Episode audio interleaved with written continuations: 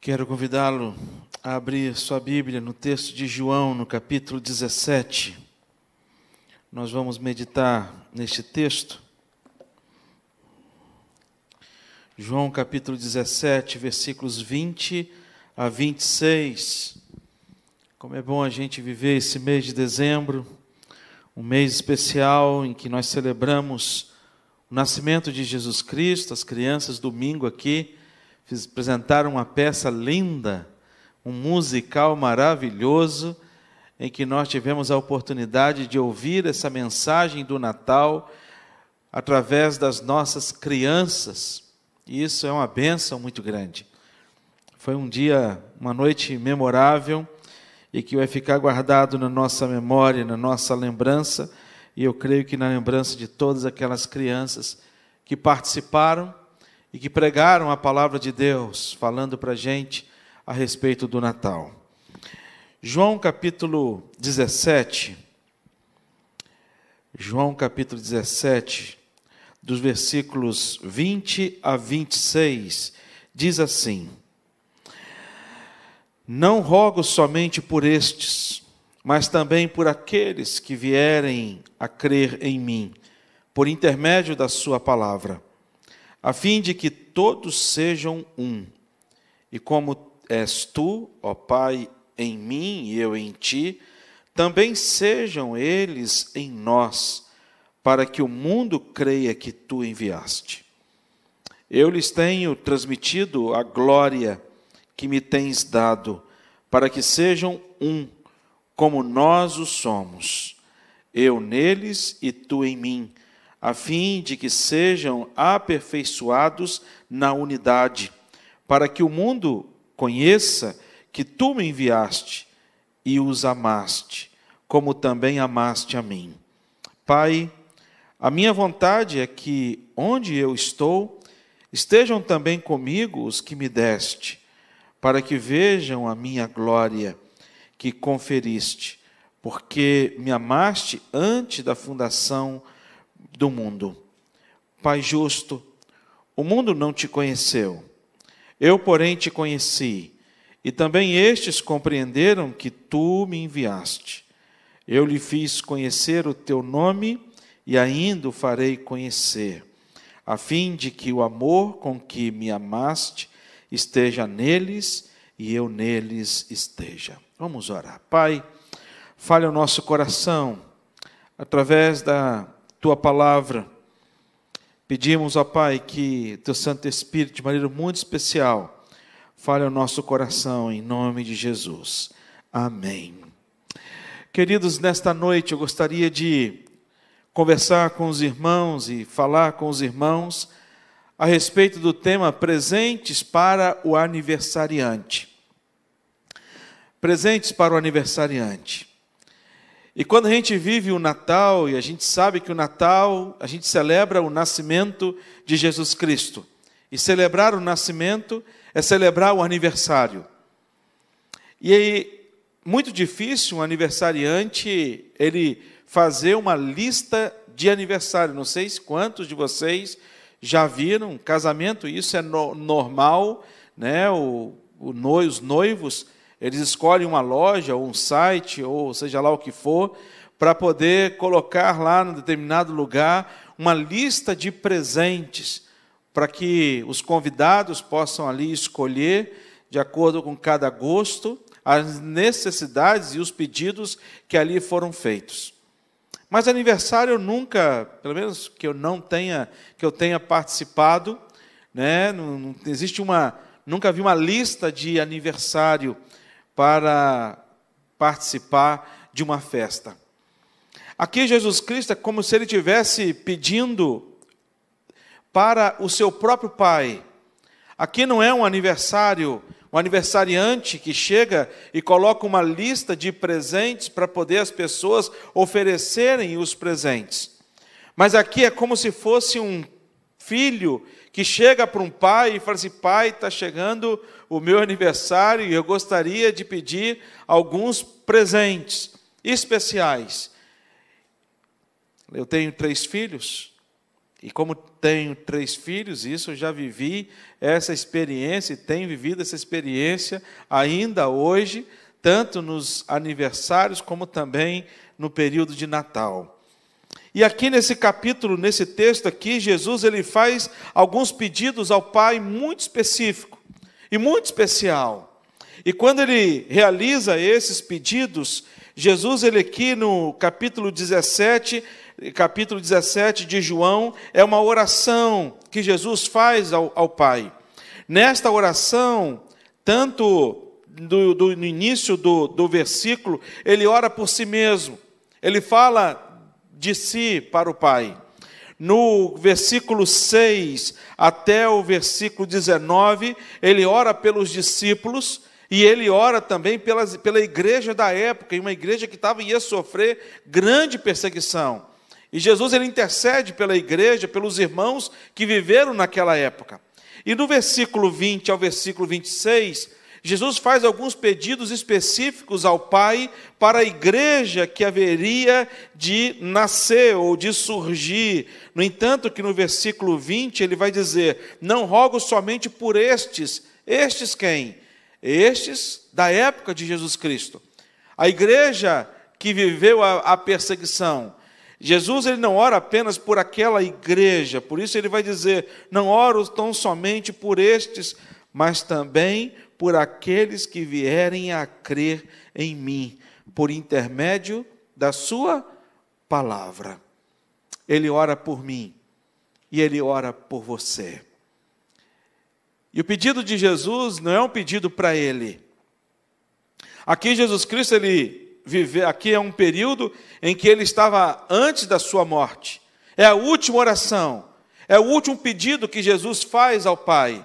E ao invés dele chegar e pedir para si mesmo, ele começa a sua oração e ele faz a sua oração intercedendo pela sua igreja. Por isso que Jesus é o nosso mediador, é o nosso intercessor. A Bíblia vai dizer que quando Jesus foi assunto aos céus, ele está assentado à direita de Deus Pai, intercedendo por cada um de nós. Ele continua intercedendo por cada um de nós. E qual é o pedido especial, específico, que Jesus faz no seu e para o seu aniversário? Jesus aqui, ele, a primeira coisa que ele pede para mim, para o Pai, é que nós sejamos unidos com Ele. Primeira coisa que ele pede, que sejamos unidos com Ele. Por isso ele vai dizer também, eles em nós. É um pedido especial que Jesus ele pede ao Pai. Ele pede que haja unidade. Ele pede que essa unidade ela exista de maneira muito muito presente. No entanto, que no versículo 24 ele vai dizer: "Pai, a minha vontade é que onde eu estou estejam também comigo os que me deste." O desejo do coração de Deus é que eu e você estejamos com Ele, e não é uma estadia, não é um momento, não é um período do culto, não é um período da, da, da, da semana, como alguns costumam assim fazer. Alguns separam o sábado, outros separam apenas o domingo, outros separam apenas o Natal, alguns batismos. E é quando a gente olha para a palavra de Deus, a gente percebe em Apocalipse, no capítulo 3, no versículo 20, Jesus Cristo dizendo para cada um de nós: Olha, eis que estou à porta e bato. Se alguém ouvir a minha voz e abrir a porta, entrarei em sua casa, cearei com ele e ele comigo. Jesus está dizendo de uma presença real, verdadeira, de uma presença onde nós tenhamos a, a, consciência e a, e a ciência de fato de que onde quer que nós estivermos, Deus estará presente em nosso coração. Esta união espiritual tão fundamental para as nossas vidas. Jesus ele vai pedir ao Pai: Pai, eu peço que aonde eu estiver, eles também estejam presente. E para nós é fundamental esta presença de Jesus. Porque Jesus, ele, ele é aquele que nos mostra, não apenas nos mostra o caminho, mas é aquele que vai com a gente durante o caminho. Só que o caminho que Jesus Cristo ele trilha, ele escolhe e ele direciona, geralmente e algumas vezes não é o mesmo caminho que a gente quer caminhar ou que a gente quer trilhar. Mas ele vai dizer para a gente: olha, a minha vontade é que eles estejam comigo. E quando de fato a gente tem essa percepção desta unidade com Cristo, quando nós compreendemos, em primeiro lugar, a ação da Trindade, Deus Pai, Deus Filho, Deus Espírito Santo.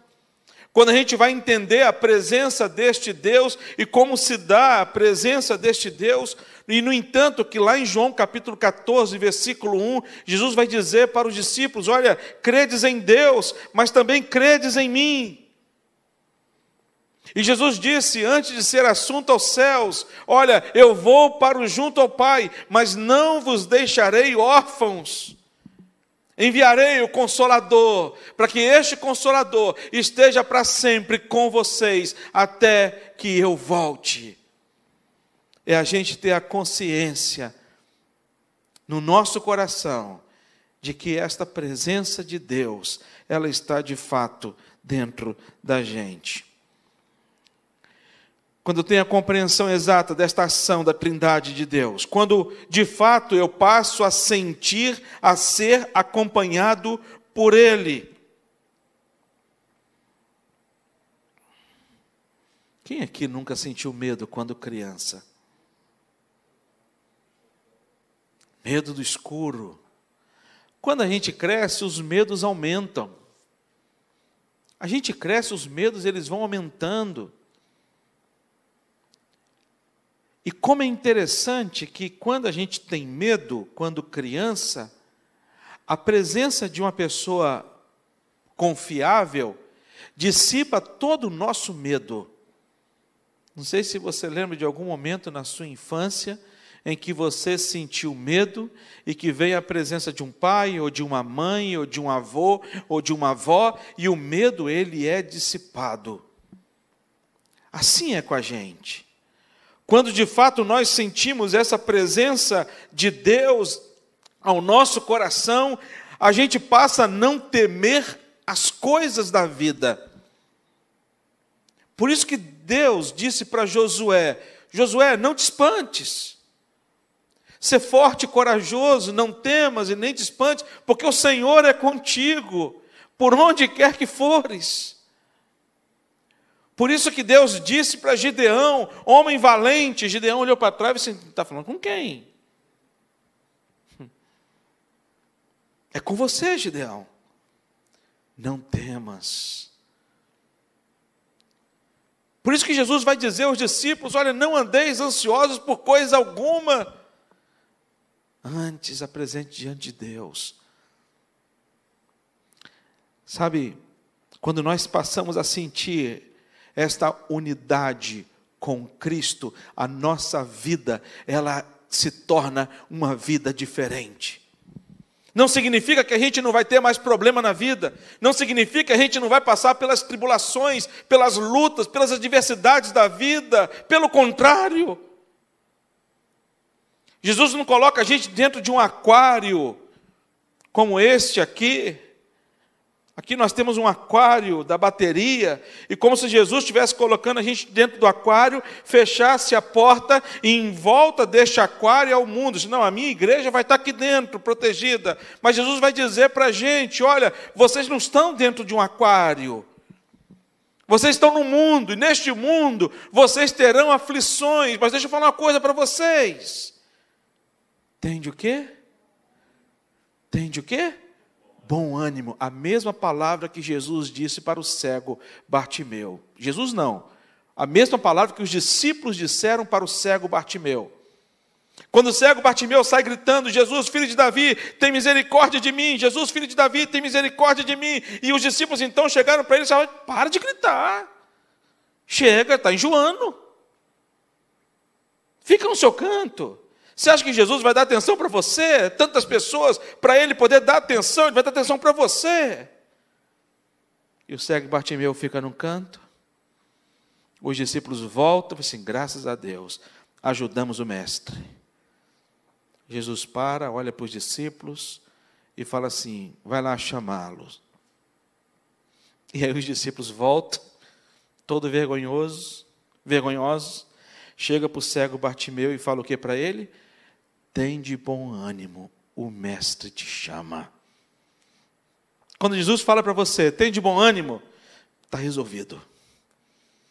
Amém, irmãos? Sabe, quando a gente tem essa presença de Jesus na nossa vida, a gente enfrenta as circunstâncias difíceis, mas em todas as circunstâncias difíceis que a gente atravessa, Jesus ele fala para a gente: tem de bom ânimo, eu estou com você. A união espiritual é isso que Jesus está querendo dizer. Jesus está pedindo ao Pai, Pai, não deixa a minha igreja, não deixa a minha igreja sem a minha presença. É fundamental, é, é, é primordial. É um pré-requisito básico para nós sermos igreja do Senhor Jesus Cristo, é termos Jesus no nosso coração. Se você não tem esse Jesus no seu coração, eu quero te dar uma notícia muito triste: você ainda não é igreja. Você ainda não conheceu o sabor, o gosto e a alegria que é ser igreja do Senhor Jesus Cristo. Você pode ser membro de uma igreja, você pode ter Bíblia dentro de casa, mas se você não tem Jesus no seu coração, você ainda não provou a maior e a melhor de todas as experiências que a gente pode provar na vida, que é ter Jesus no nosso coração. União espiritual maior presente que Jesus pede para Deus, Pai. Pai, que cada um daqueles que o Senhor me deu, nenhum ande sem a minha presença, que eles andem comigo.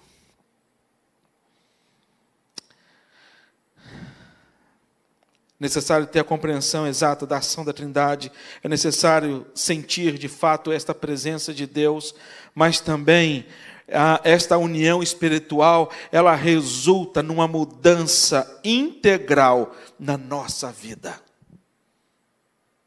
Essa presença de Jesus, ela resulta numa mudança integral. E cabe a gente ver. Eu não posso ver pelos outros. Por isso que Samuel, quando foi à casa de Jessé, ele disse: "Olha, não olhe como o homem vê. Deus não olha como o homem vê. O homem vê o exterior."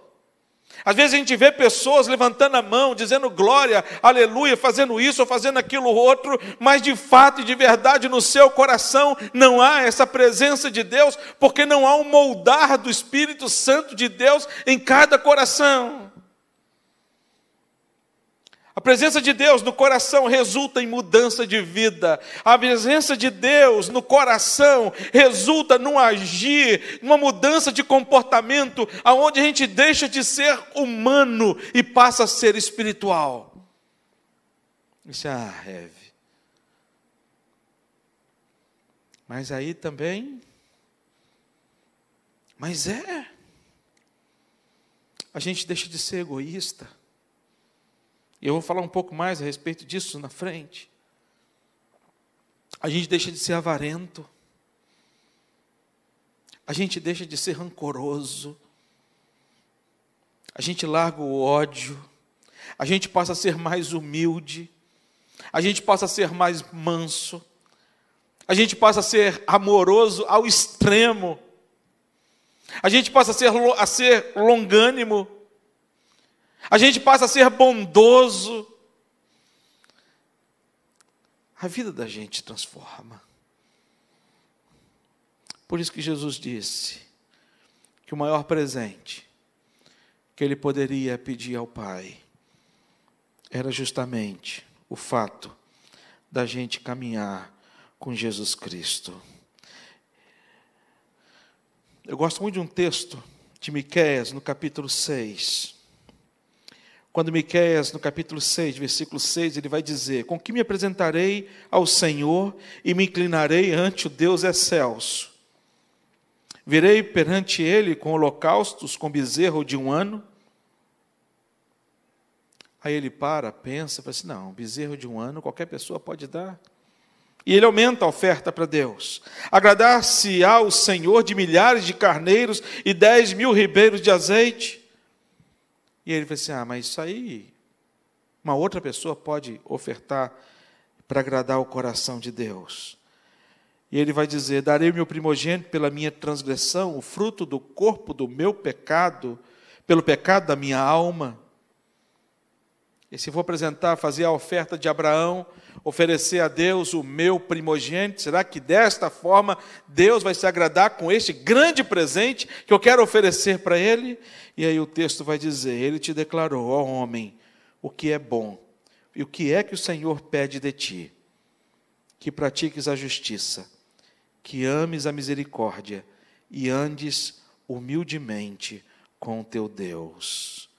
O que Jesus está pedindo é que a gente caminhe com Ele, ladeado a Jesus Cristo, com essas práticas que, que glorifiquem o nome do nosso Deus. A segunda coisa que aqui no texto ele vai, Jesus vai pedir ao Pai é que sejamos unidos com o próximo, não apenas com ele, mas também com o próximo. E por isso ele vai dizer: a fim de que todos sejam um já ouviu a expressão somos um? É essa expressão que Jesus está tratando aqui.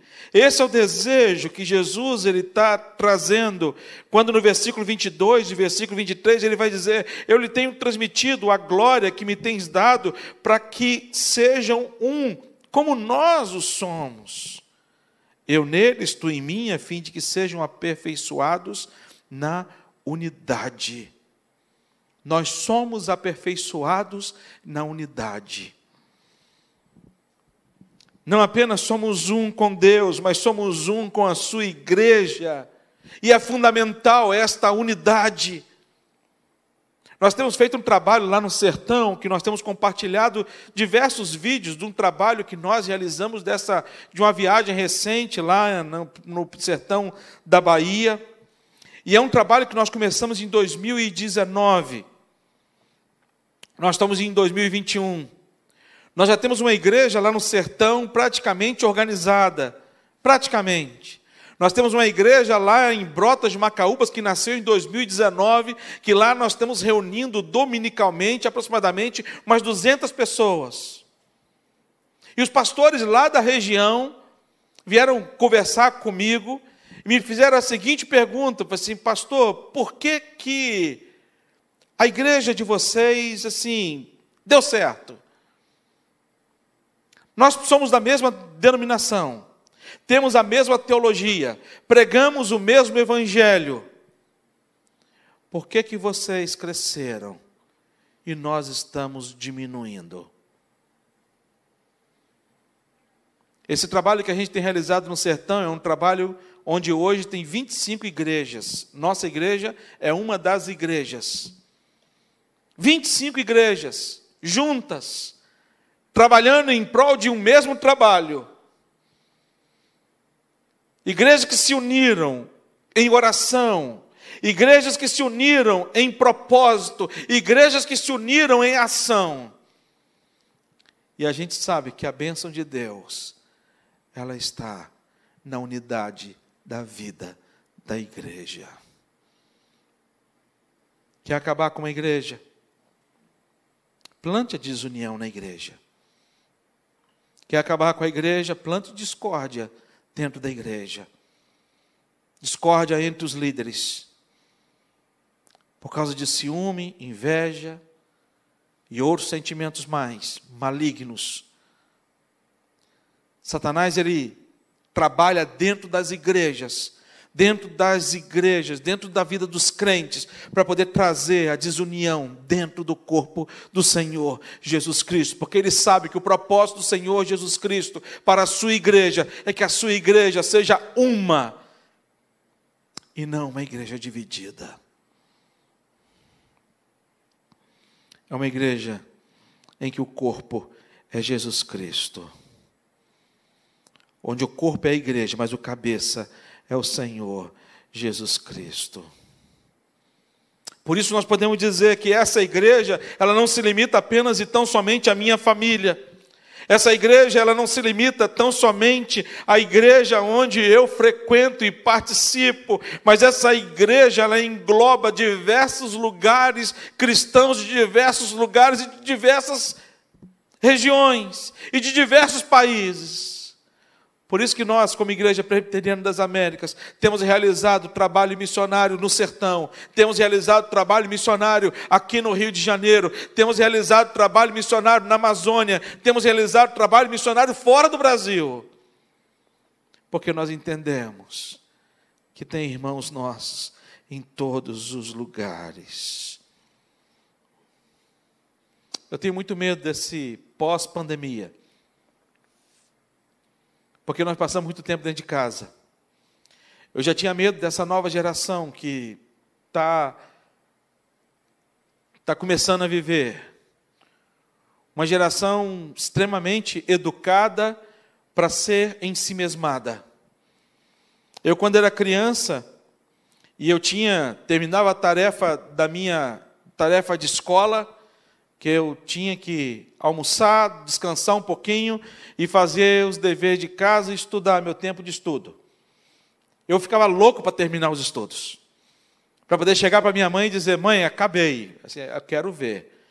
Minha mãe era aquela que gostava de ver, era igual Tomé, só acreditava vendo.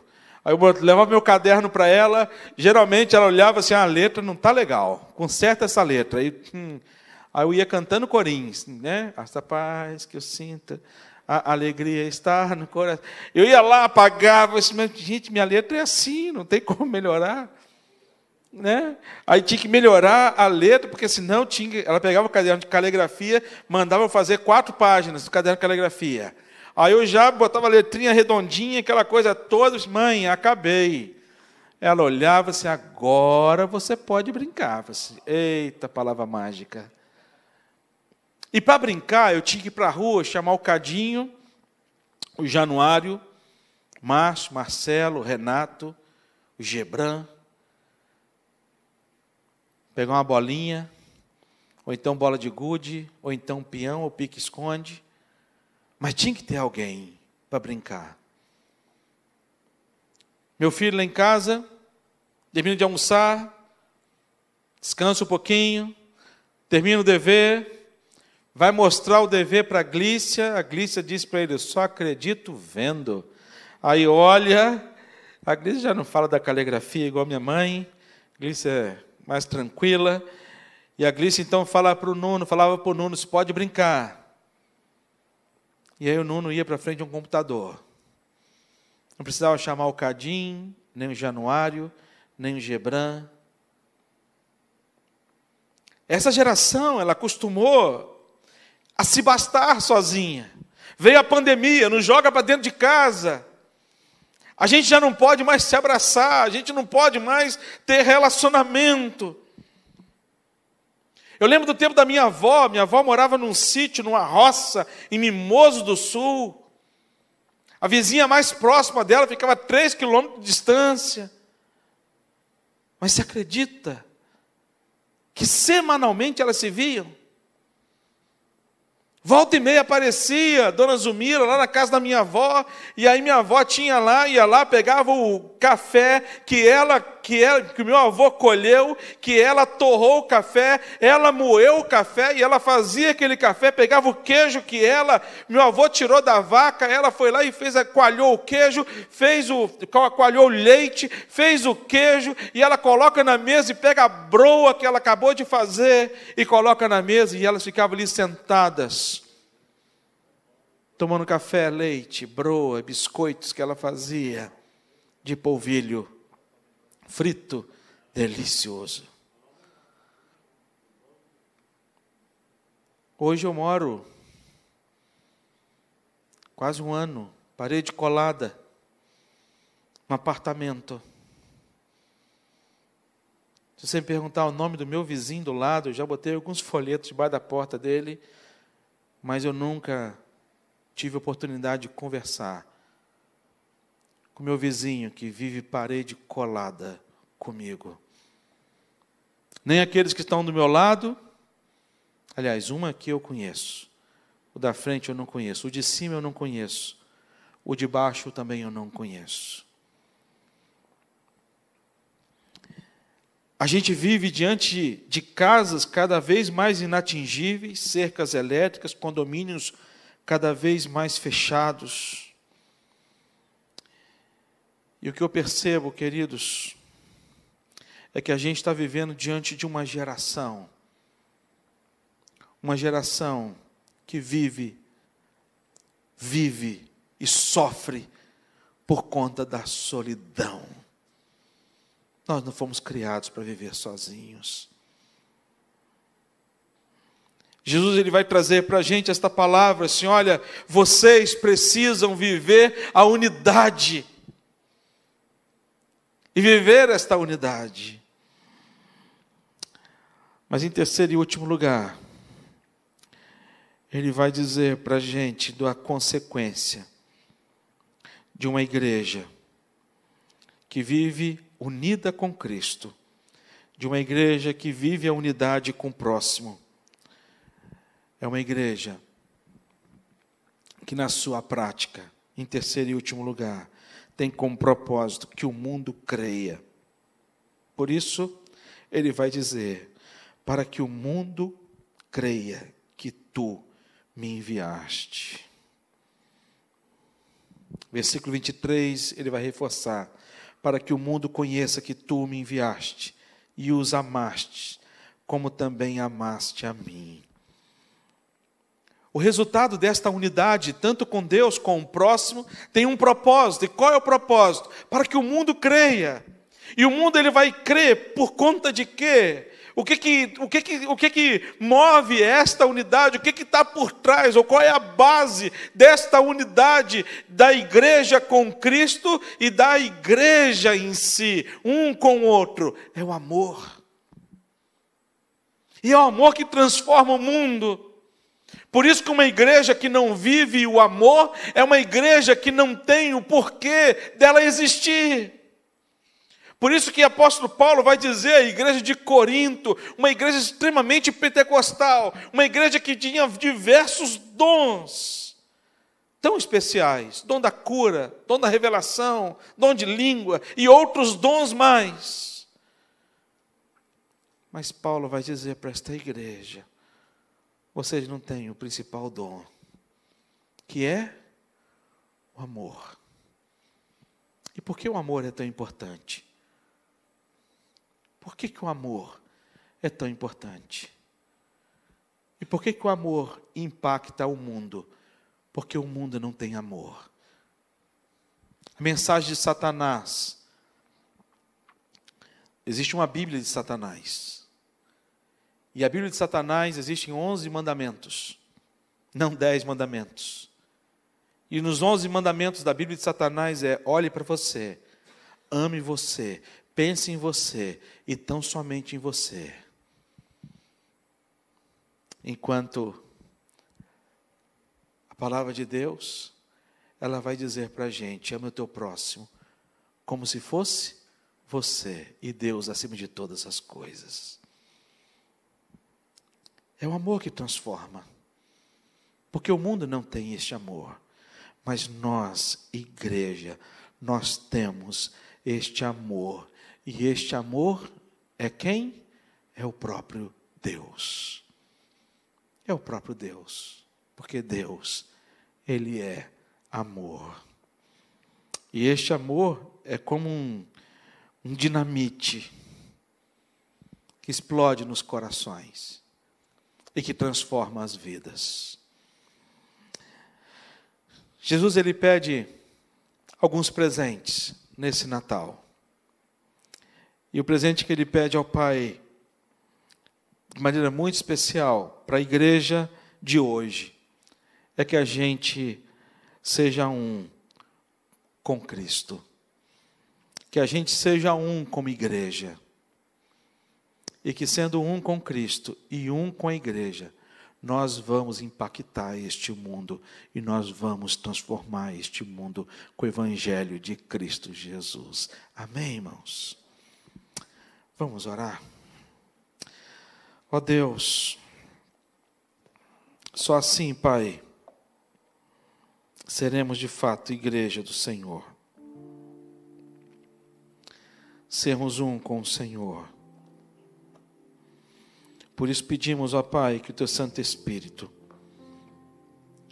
inunde o nosso ser. Nós temos clamado a Deus por um avivamento que possa que possamos viver este avivamento.